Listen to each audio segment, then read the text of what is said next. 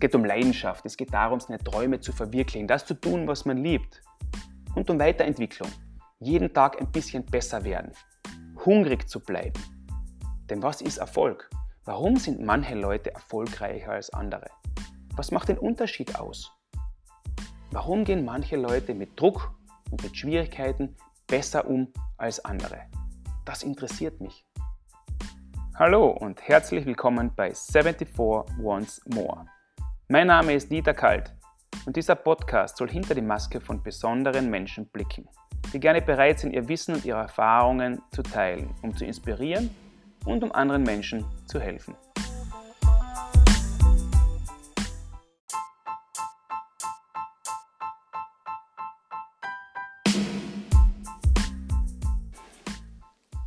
Diese Folge ist der erste von drei Teilen meiner Unterhaltung mit Daniel Welser, einer bekannten österreichischen Sportpersönlichkeit. Er hatte eine besondere Geschichte. Ich bin besonders daran interessiert, hinter die Maske von interessanten Persönlichkeiten zu schauen. Und äh, Daniel ist äh, für mich das Synonym von Kämpferherz, von Einstellung, von harter Arbeit. Und er hat es in, seiner, in seinem Beruf, in seiner Berufung sehr weit gebracht. Er war sehr erfolgreich. Das heißt, die Dinge, über die er erzählt, sind sicher auch hörenswert für viele andere Leute, die äh, vielleicht mit ähnlichen Problemen äh, zu kämpfen gehabt haben und sich durchsetzen mussten. Er hat nämlich vor allem, und darüber reden wir im ersten Teil auch ganz besonders, eine Zeit lang gebraucht, bis er kapiert hat, was die richtigen Werte des Teamsports waren. Und dann sind wir auf ein Thema umgeschwenkt, das äh, wirklich unter den Fingernägeln brennt und über das aber niemand redet. Und zwar Mobbing in Nachwuchssportmannschaften. Ich weiß nicht, wenn er das letzte Mal irgendwo über das Thema gelesen hätte. Wir haben es aufgegriffen. Wir senden das aus. Leider Gottes war ich gesundheitlich, wie man hören kann, in ziemlich schlechter Verfassung, aber ich hoffe, das stört nicht allzu sehr äh, und ihr konzentriert euch auf die Inhalte. Würde mich interessieren, was ihr von den Thesen hält, die wir zusammen aufgestellt haben und ich wünsche euch viel Spaß bei Teil 1 dieser Unterhaltung. Mein heutiger Gast ist Daniel Welser. Hallo Daniel, willkommen bei der Show 74 Once More. Hallo. Hallo, hallo. Danke, dass du dir Zeit genommen hast am, am Vormittag, um mit mir ähm, über dein Leben, über deine Einstellungen, über deine, über deine Erlebnisse zu reden, um andere zu inspirieren und äh, um mich lernen zu lassen, aber auch um ein bisschen einen Einblick hinter die Kulissen zu geben, hinter die Maske eines äh, ehemaligen Profisportlers ähm, der sehr viel mitgemacht hat, der sehr viel gewonnen hat. Über das werden wir noch reden, über deinen Weg, äh, der einige Schicksalsschläge ähm, hinnehmen hat müssen, beziehungsweise äh, mit gesundheitlichen Problemen zu kämpfen hatte, die dann auch große Auswirkungen gehabt haben. Über das werden wir auch reden. Und jetzt einen neuen Karriereweg eingeschlagen hat, äh, der mich natürlich auch besonders interessiert, wie dich in einer neuen äh, Welt zurechtfindest. Also danke nochmal vielmals, dass du dir Zeit genommen hast. Ich möchte ein bisschen drüber reden. Ähm, damit auch das Publikum weiß, mit wem sie es zu tun haben. Der Name ist Daniel Welser. Du bist jetzt 36 Jahre jung. Ähm, Danke bist ein, bist ein ehemaliger äh, Profi-Eishockeyspieler. Das ist, die, das ist das, das deine Leidenschaft ist, das, was du dein ganzes Leben von klein auf gemacht hast und hattest äh, eine lange und sehr erfolgreiche Karriere. Um das ein bisschen in, ähm, in eine gute, ein gutes, in, in einen guten Winkel zu betrachten. Ähm, es ist sehr schwierig, im Mannschaftssport etwas zu gewinnen, ganz besonders im Eishockeysport, auch aufgrund des Modus, wie die Meisterschaften stattfinden. Es sind da 25, 30 Leute auf einen Haufen zusammengewürfelt, ähm, die das ganze Jahr gegen andere Mannschaften antreten. Dann gibt es einen Playoff-Modus, das fängt die Meisterschaft noch einmal an und das Ganze dauert dann, du hast 60, 70, 80, 90, 100 Spiele mit Nationalteams und mit Vorbereitungen und Turnieren. Da kann sehr viel passieren. Und am Ende kann nur eine Mannschaft gewinnen. Und dir ist das aber besonders oft gelungen. Und das ist etwas, was natürlich ganz besonders äh, hervorsticht aus deiner Karriere. Du hast im, im Nachwuchs schon sehr viel gewonnen, aber du hast auch in deiner Profikarriere sehr viel gewonnen. Und zwar waren das acht Titel in Österreich, ähm, sechs äh, EBL-Titel, das ist die, die erste Bank-Eishockey-Liga, zwei Österreich, österreichische Meistertitel äh, so noch dazu. Du hast den äh, Continental Cup ähm, gewonnen, du hast ähm, Du hast äh, die European Trophy gewonnen. Du warst der Spieler in der Champions Hockey League 2016-17 mit den meisten Strafminuten. Juhu. ja, ja, ja, du hast, du hast es geschafft in der schwedischen Eishockey-Liga von den Allsvenskern der zweiten Liga den Titel zu gewinnen und in die Elitserien aufzusteigen. Das ist auch etwas, was nur sehr wenige Sportler schaffen. Du warst der Kärntner Eishockey Superstar des Jahres äh, an mehreren Gelegenheiten. Also wenn jemand weiß, wie es sich anfühlt zu gewinnen, dann bist das du. Du hast im österreichischen Nationalteam eine lange Karriere äh, hingelegt und auch einige Erfolge gefeiert, aber auch natürlich einige Niederlagen hinnehmen müssen, über das werden wir auch ganz genau reden. Also du bist ein Spezialist, äh, wenn es darum geht, äh, wie man mit Mannschaften erfolgreich ist, wie man sich mental darauf vorbereitet, wie man diesen Weg zum Profi beschreitet und überhaupt, wie man sich geistig auf alle Erfordernisse des Profisports äh, vorbereitet und dann vor allem das auch umlegt aufs Privatleben. So, jetzt habe ich sehr viel geredet als Einleitung, aber ich glaube, das ist ganz wichtig, dass das Publikum auch weiß, jeder ist ein super Eishockey-Profi und weiß, äh, wer meine Gäste sind. Insofern ist meine, Ein, äh, Einführung vielleicht ganz wichtig. Ich rede auch sehr viel mit Eishockey-Leuten bisher, aber einfach nur aus dem Grund, weil äh, Sportler ähm, erstens einmal ganz normale Menschen sind, die mit den gleichen Problemen zu kämpfen haben, wie jeder andere mit den gleichen Herausforderungen. Aber meistens ist es so, dass Sportler aus einem gewissen Grund erfolgreich werden in dem, was sie machen. Und das hat viel mit Persönlichkeit, mit Einstellung, äh, mit, mit gewissen Persönlichkeitsmerkmalen zu tun, wo mit Problemen und Schwierigkeiten anders umgegangen wird, als das andere Menschen machen. So, und jetzt bin ich auch schon ruhig. Äh, falls ich zu viel rede, musst du sagen, bitte, bitte, jetzt halt einmal den Mund. Jetzt bin ich dran. Lass uns einmal zurückgehen. Du warst irgendwann einmal der kleine Bub, so wie ich, der irgendwas wollte. Wie war der Anfang in, in dem Sport? Warum bist du zu dem Sport gekommen? Was hat dich so fasziniert? Ähm, ich wollte eigentlich nie nicht Eishockeyspieler werden. Ähm, meine Mutter hat mir als Fünfjähriger hat ein Energiebündel zu Hause gehabt und ähm, hat gesagt, ja, was machen wir mit dem Buben? Er schickt mich zum Eishockey-Training. Da lernt er erstens das Eislaufen, zweitens dass sich ausbauen. Und äh, Klangfurt war die Eishockey-Szene. Also Kärntner Eishockey-Hochburg. Ja, schickt mich zum Eishockey-Training und dort war ich auch bei den Bambini, Bambinis, haben sie damals geheißen. Und da habe ich das Eislaufen äh, gelernt.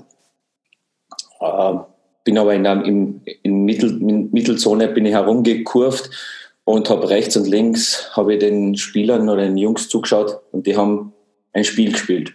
War, war von dem richtig angetan und ich habe nur Eis laufen müssen. Und ich habe gesagt, ich, ich möchte mitspielen.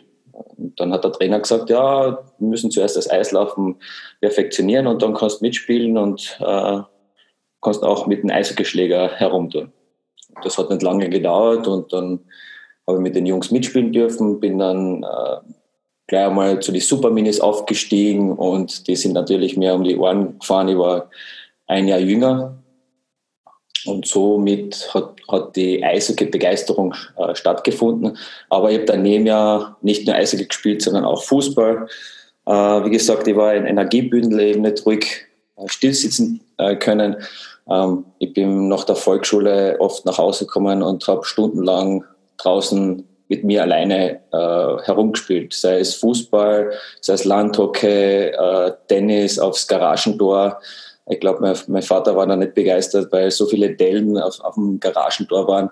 Äh, ich bin mit dem Mountainbike äh, zwischen den, den, Wäldern herumgefahren, äh, meistens alleine oder mit einem Nachbarjunge. Ähm, erstens, weil meine Eltern voll berufstätig waren und zweitens, weil halt äh, mir das Spaß gemacht hat, draußen mich zu bewegen. Das Gute war aber, wo ich mit mir alleine gespielt habe, immer gewonnen. also äh, ich wollte auch immer gewinnen. Ja? Äh, das, das, bis, bis heute ist der, der Ehrgeiz zu gewinnen ähm, sehr, sehr groß. Und ich glaube, äh, das ist auch, äh, deswegen habe ich es auch weit gebracht in in einer Sportszene, aber nicht nur im Sport, sondern auch allgemein äh, im privaten Leben. Und, und ich habe ja Fußball gespielt, bis ich 14 war, neben einem Eishockey. Und mit 14 war dann die Entscheidung, ähm, bleibst du beim Fußball, da ist das BSZ gewesen, das Bundessportzentrum. Und ähm, die haben damals gesagt, ja, du kannst zwar Fußballer werden, aber du musst fünfmal in der Woche zum Training kommen und dann am Wochenende Spiele. Und ich gesagt, das, das schaffe ich nicht. Also äh, wenn, dann komme ich einmal zum Training und dann Wochenende Spiel, also so wie es beim ASV, beim anderen Bichler Sportverein war. Äh, wir haben da zweimal in der Woche trainiert und am Wochenende war Spiele. Und damit habe ich eigentlich die Fußballkarriere beiseite gelegt und habe mich eigentlich nur aufs Eishockey konzentriert, weil ein prägendes Erlebnis war äh, das Turnier in Quebec. Ähm, das war so, ich glaube, 97er Jahr. Ähm, wir haben da im Finale gespielt vor 10.000 Leuten als 13-Jähriger. Und das war so ein Erlebnis. Äh, die waren so Eishockey begeistert. Das war ein großes Turnier. Ähm, wir haben da eine, eine Kanada-Reise gehabt und die haben Autogramme gesammelt und so weiter. Also du warst richtig ein, du bist da vorgekommen wie ein Superstar. Ja? Und witzigerweise, die haben heute noch die Autogrammkarten von Thomas Wanek. Die ist wirklich viel Geld wert. Die haben sie damals unterschrieben lassen, oder schreiben lassen. Und äh, wer halt aufgepasst hat auf diese kleinen Autogrammkarten, der kann mit dem viel Geld machen. Und das war da, die haben ja nicht gewusst, wird es einmal ein Superstar oder, oder nicht. Äh, Baumgartner war zum Beispiel bei dem Quebec-Turnier ähm, äh, vor meiner Zeit dort und hat in einem Spiel sechs Tore, glaube ich, geschossen oder sieben Tore, hat, glaube ich, Wayne Gretzky seinen Rekord eingestellt oder sogar gebrochen, das weiß ich nicht ganz genau. Aber man sieht, also dieses Turnier war schon ein bisschen eine Auslese von Superstars. Mhm. Und dieses Erlebnis war eigentlich für mich entscheidend, warum ich beim Eishockeysport geblieben bin. Äh, habe dann auch Fußball noch weitergespielt, bis ich 16 war, aber nur mal die Spiele gespielt. Das war Anna Bichler Sportverein. Wir haben einige Fußballer, äh, Eishockeyspieler noch, die beim Anna Bichler Sportverein gespielt haben, so wie der Tommy Koch und so und äh, Harald Ofner und wir haben fast nur die Spiele gespielt und haben eigentlich nur Eishockey trainiert. Was ist das Besondere am Eishockey für dich? Was, was, macht, den, was macht den Reiz aus? Ähm, den Reiz, es war ein, ein schneller Sport, es war körperbetont. Ähm, es waren meistens zehn Leute, die einer Gummischeibe hinterhergejagt haben und dann warst nach einer Minute oder so fertig, dass die ausrasten hast müssen. Äh, beim Fußball bist du 90 Minuten am Platz und weiß nicht, wie viele Szenen du hast mit dem Ball. Äh, es geht ein bisschen langsamer oder viel langsamer. Und Eishockey war einfach, du kannst deinen Körper voll einsetzen, du hast die ausgebaut. Ähm, du bist dem Wetter jetzt nicht so ausgesetzt gewesen wie beim Fußball. Ich kann mich erinnern, ich war beim, beim Fußball beim Turnier in, in Norwich in England, äh, war damals als Dormann tätig äh, und wir haben das Spiel so dominiert und es war windig und kalt und nass. Es hat geregnet, leicht nieselt. Und wir haben nur in eine, in eine andere Richtung gespielt. Und äh, bei jedem Angriff ist mein Vater von außen reinkommen und hat mich warm gerubbelt, äh, weil mir so kalt war. Ich habe geschaut, dass ich unter der, der Latte gestanden bin, damit ich nicht äh, nass worden bin.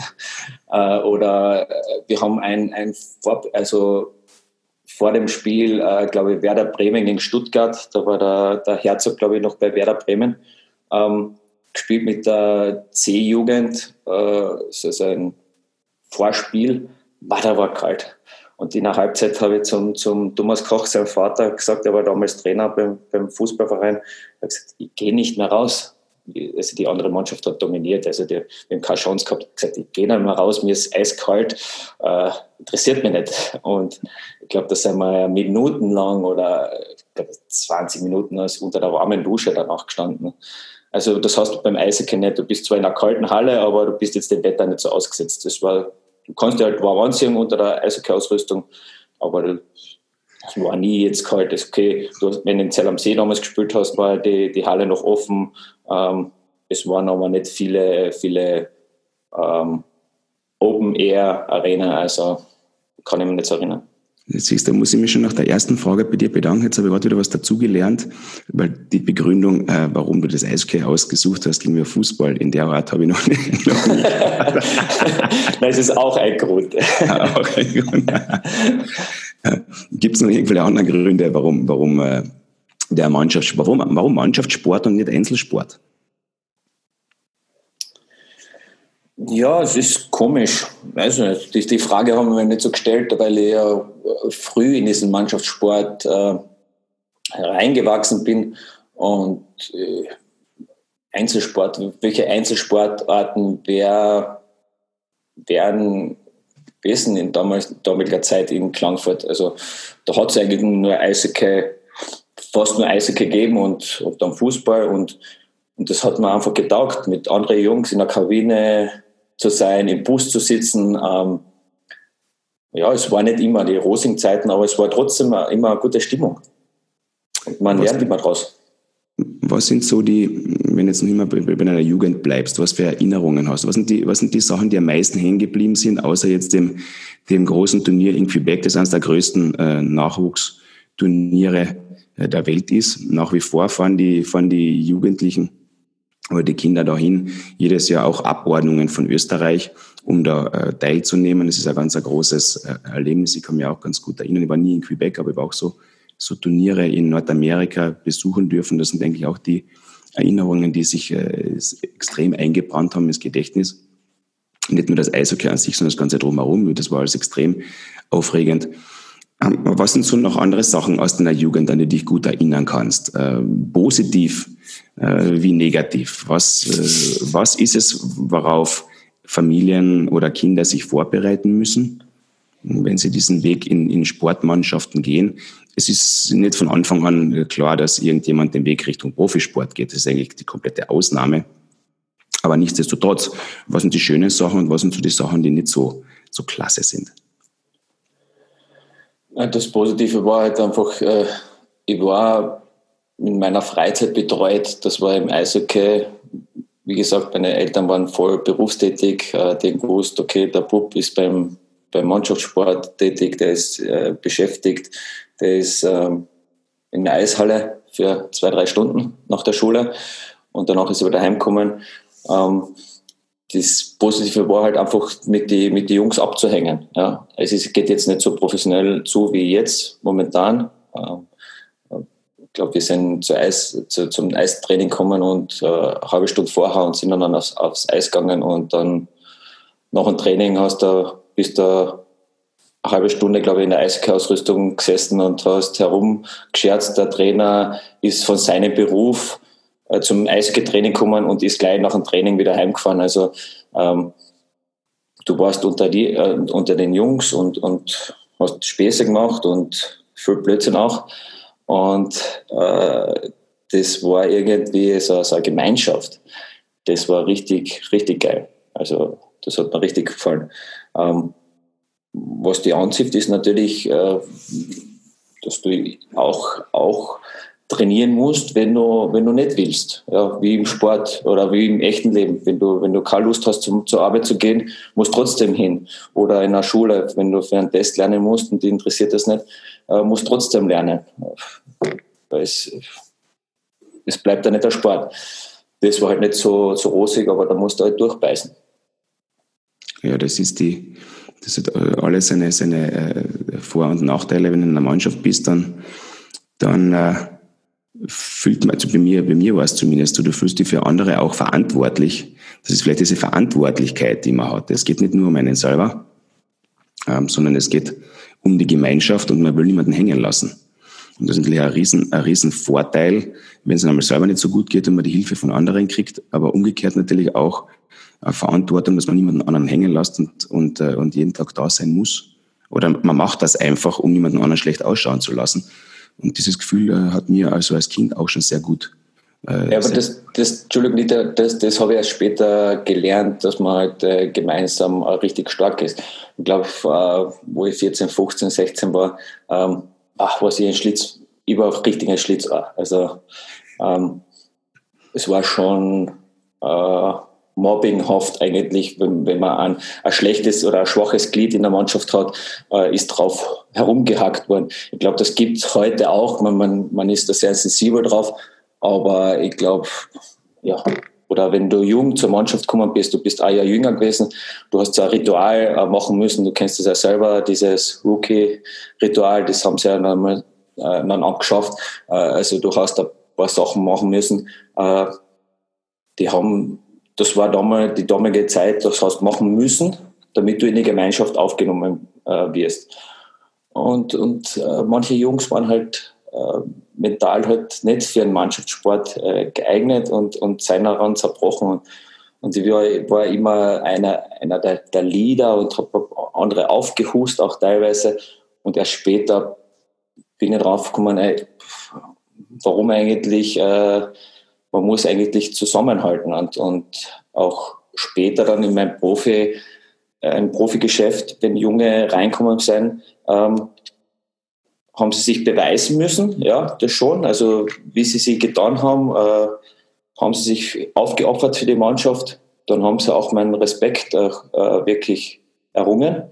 Ähm, aber das, aber ich habe jetzt nie auf, auf, auf Junge hin, hingehackt.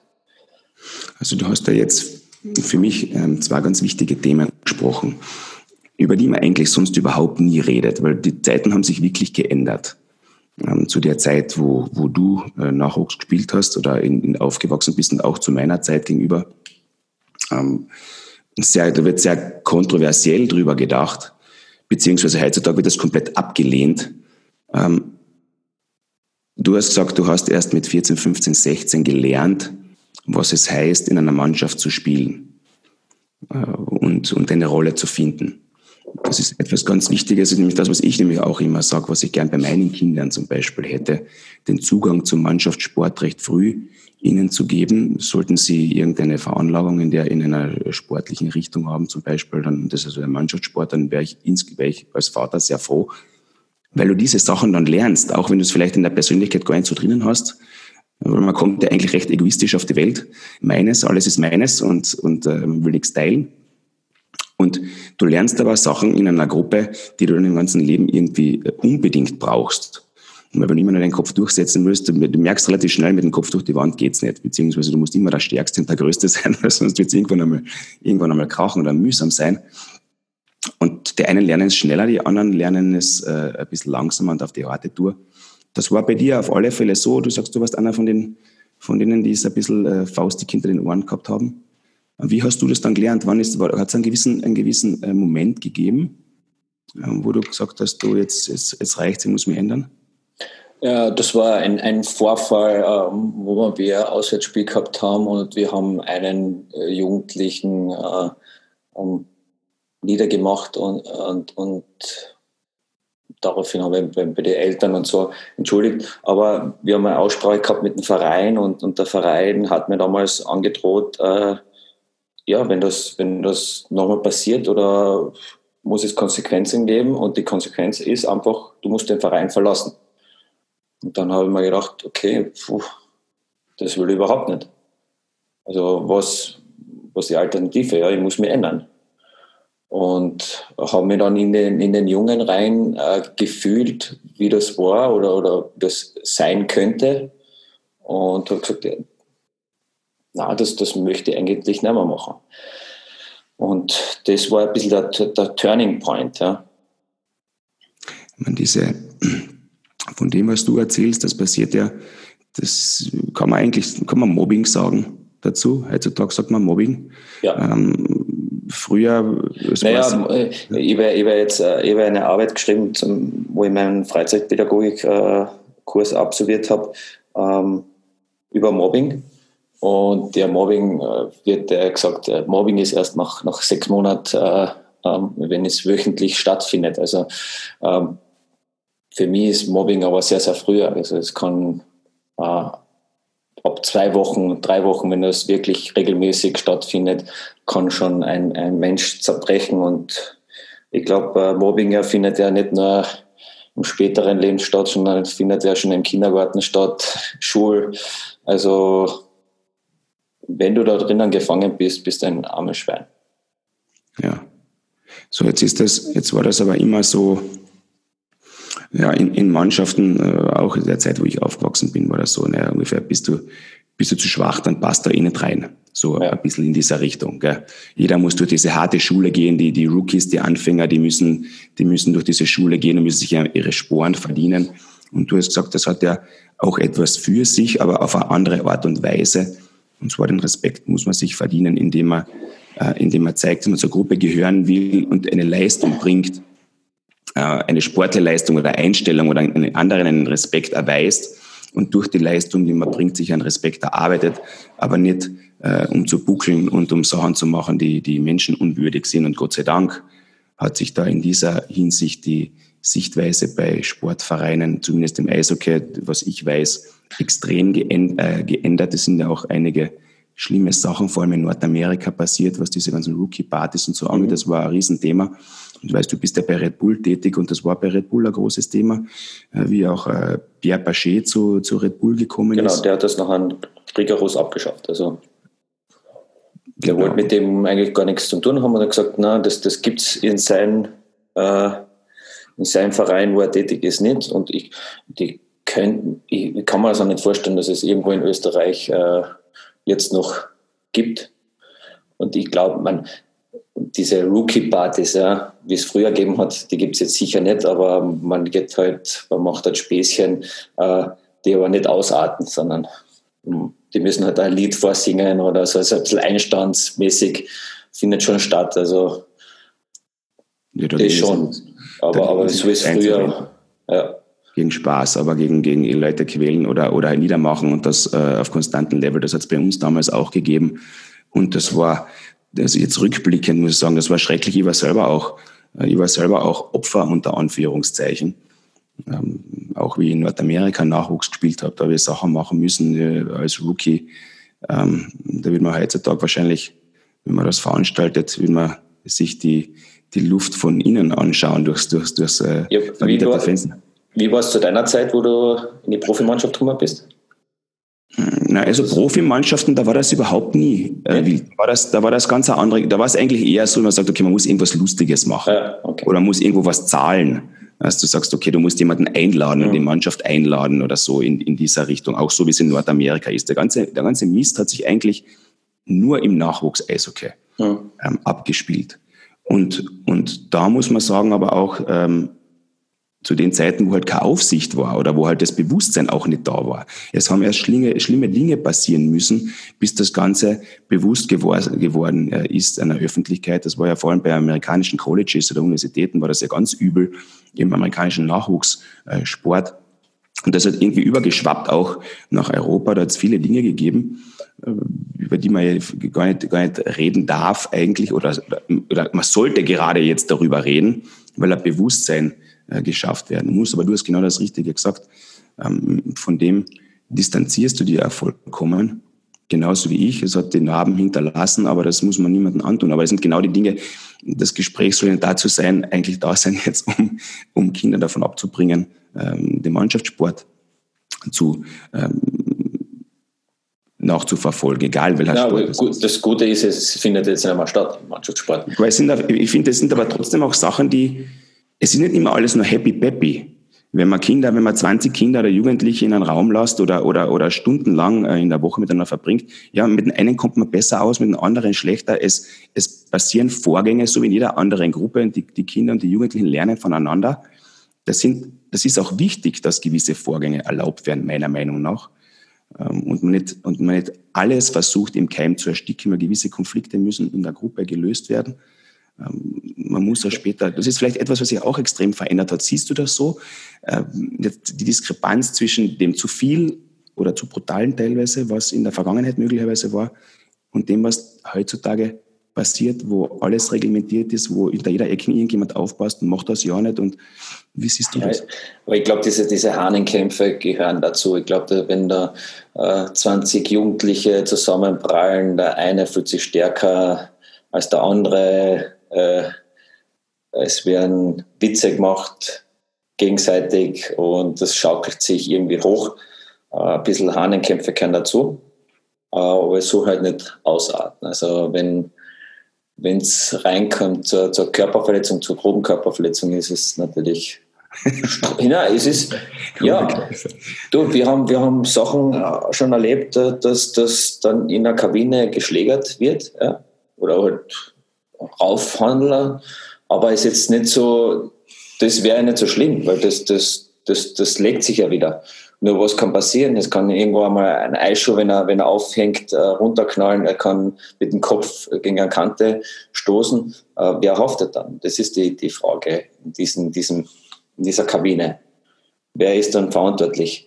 Ähm, am Eis, äh, da gibt es auch Reibereien, aber da kann nicht viel passieren. Also man muss irgendwie das Umfeld schaffen, dass die mal das, das ausleben können ein bisschen und sagen, ja, okay, jetzt habt ihr Meinungsverschiedenheit, diskutiert es kurz aus und dann gehen wir wieder an die Tagesordnung und fertig. Und Also die, die, ähm, diese Dinge, die in einer Gruppe passieren, da reden wir jetzt nicht nur von Eishockey ähm, natürlich, gell, weil das ist ja auch, äh, äh ich habe drei, ich hab drei äh, Töchter zum Beispiel. Mhm. Und die Geschichten, die, die, die untereinander ausfechten oder die in ihrem Freundeskreis und so passieren, in, den Mannschaften, wo sie sind und so, das, das ist eins zu eins überall das Gleiche. Dieses Thema, und nicht immer geht es um, um irgendeine Körperverletzung oder irgend sowas, sind natürlich jetzt Extremfälle. Ja. Ähm, es sind einfach Dinge, mit denen, mit denen niemand konfrontiert sein muss, sind in der Vergangenheit passiert und, und ich glaube, das ist ganz wichtig, dass man es anspricht, aber das bringt, kommt jetzt zu einem ganz einem extrem wichtigen Thema, das Thema der Aufsicht und die Rolle des Trainers oder der Aufsichtspersonen, der Trainerin, wer auch immer die, die Gruppe anführt. Also, dass man genau beobachtet, was passiert in der Gruppe. Ist das etwas, ähm, wo, worauf Trainer vorbereitet werden? Wie war das zu deiner Zeit damals? Wie war da die Rolle des Trainers? Und wie ist das heutzutage? Du bist ja selber jetzt Profitrainer mit Jugendlichen, arbeitest mhm. mit Jugendlichen. Was hat sich da geändert? Wie siehst du das? Ich kann, ich kann nicht die ganze Zeit in der Kabine herum, herumsitzen. Ich glaube, dass, äh, die Kabine gehört den Jungs. Zum Beispiel, wenn das in dem Raum ist. Und dann gehe ich rein und habe die Ansprache und, und man kriegt ein bisschen ein paar Sachen mit, aber was wirklich passiert in der Kabine, ja, da sind wir, da kriegen wir nicht viel mit und dann hoffen wir, dass das Jungs erzählen, was vorfällt oder was, was vorgefallen ist. Ähm, ich meine, äh, ich weiß noch damals, wo ich jung war, der Trainer ist von der Arbeit gekommen, äh, eine halbe Stunde vor dem Training, hat sich reingesetzt, hat sich umgezogen, hat das Training erklärt, wir sind rausgegangen, haben trainiert und nach dem Training war der Trainer wieder weg. Also da war vielleicht noch ein Zeugwart, der die Eische geschliffen hat, sogar der hat, äh, der hat schnell die Eische geschliffen und da war er weg, weil er selber einen Job gehabt hat und eine Familie zu Hause. Also die, äh, dann, dann waren halt die Jugendlichen, die 20 Kinder halt auf sich alleine gestellt in der Kabine. Da hat es da hat's keine Aufsichtsperson also gegeben. Ähm, und ja, aber es ist, es ist schwierig zu sagen, ähm, es ist, es, die Konflikte entstehen natürlich überall, wo Menschen zusammenkommen. Äh, aber wenn sich wenn der Konflikt eins zu eins ist, kann man sich so ein bisschen ausreden, ja, ausdiskutieren. Sobald äh, ein, Zweit, ein Dritter halt dabei ist und Partei ergreift, wird es zwei gegen eins und dann fängt das Spielchen zum, zum also der, der, der, Ball zum Rollen an. Und, und das geht immer weiter, der, der Schneeball wird immer größer, größer. Und äh, wenn man das nicht vorzeitig stoppt, dann, dann, dann kann es ausufern. Diese, die, meine, die Rolle des Trainers oder der Trainerin, des Lehrers oder der Lehrerin ist ja ähm, eine, die, die, die viel zu wenig diskutiert wird, meiner Meinung nach. Du hast jetzt selber die äh, Ausbildung zum staatlich geprüften Trainer gemacht. Das ist ja doch äh, eine Ausbildung, die sich über äh, viele Monate, teilweise mehrere Jahre zieht. Wird in dieser Ausbildung Rücksicht genommen oder, oder gibt es ein, ein Augenmerk darauf, wie man mit Kindern in psychologischer Hinsicht umgeht, wie man Gruppen führt? Ist das ein, ein Punkt, der, der gut genug behandelt wird? Oder ist das noch etwas, was irgendwie stiefmütterlich äh, behandelt wird in der Ausbildung? Absolut. Also wir haben äh, diesen allgemeinen, es gibt ja einen allgemeinen äh, Teil vom Trainer, der wird das Pädagogische angesprochen und, und durchgenommen und, und du musst ja auch eine Prüfung ablegen. Und deswegen habe ich auch, wo ich später dann nach meinem Schlaganfall im, im Krankenhaus war und, und, gewusst habe, ich kann das Jahr nicht eingreifen, habe ich sofort äh, gesagt, okay, was mache ich das Jahr? Äh, ich mache die Ausbildung zum Freizeitpädagogen. Ja, das hat mir zwei Jahre jetzt gekostet, also im, im Jänner 2019 bin ich noch fertig geworden. Und äh, in diesem Teil ist sehr viel pädagogisch äh, zum, zum Lernen gewesen und zum, zum Ausarbeiten gewesen. Und das meiste von dem Teil haben wir aber schon durchgemacht vom Trainer. Also äh, du machst sehr viele pädagogische Sachen, die nicht nur Eishockey-spezifisch sein, sondern allgemein betrifft.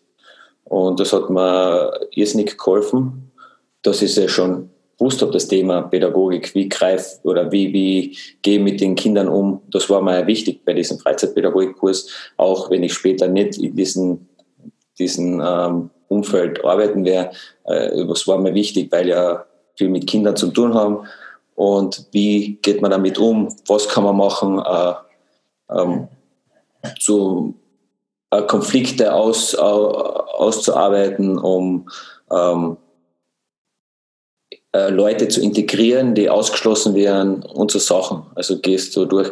Und der Trainer ist ja nicht nur der Trainer, sondern eigentlich äh, Pädagoge und Psychologe gleichzeitig. Und eigentlich ein Elternersatz. Heutzutage mehr denn je, wahrscheinlich. Ja. Ich glaube, das Trainerdasein ist ganz ein geringer Teil. Das ist auch etwas, was ich äh, während meiner Zeit als Trainer und als Nachwuchsleiter und Sportdirektor sehr stark gemerkt habe ähm, unter anderem der Grund, warum wir versucht haben, ein Nachwuchszentrum ins Leben zu rufen in meiner, während meiner Zeit in Klagenfurt. Einfach aus dem Grund, weil äh, Eltern von beiden Seiten berufstätig sind heutzutage und die Kinder in einem gewissen Alter über 20 Stunden in der Woche dann beim Club zum Beispiel verbringen, ihre gesamte Freizeit und auf sich allein gestellt sind, beziehungsweise die Eltern, die Familie nicht wissen, wie sie das Ganze unter den Hut bringen sollen. Essen, Lernen, Betreuung und so weiter und so fort. Und, und das unter in, in, einem, in einem gesicherten Umfeld stattfinden zu lassen, war eben das, der Sinn von diesem Nachwuchszentrum. Ihr in Red, bei Red Bull habt die Akademie und die Betreuung für die Sportler, mit denen äh, du arbeitest. Aber das ist sicher ein Thema, das, das ein ganz, ein großes Thema ist, die Trainerausbildung und vor allem die Wertigkeit eines Trainers ist etwas, was äh, öffentlich mehr diskutiert werden sollte, meiner Meinung nach.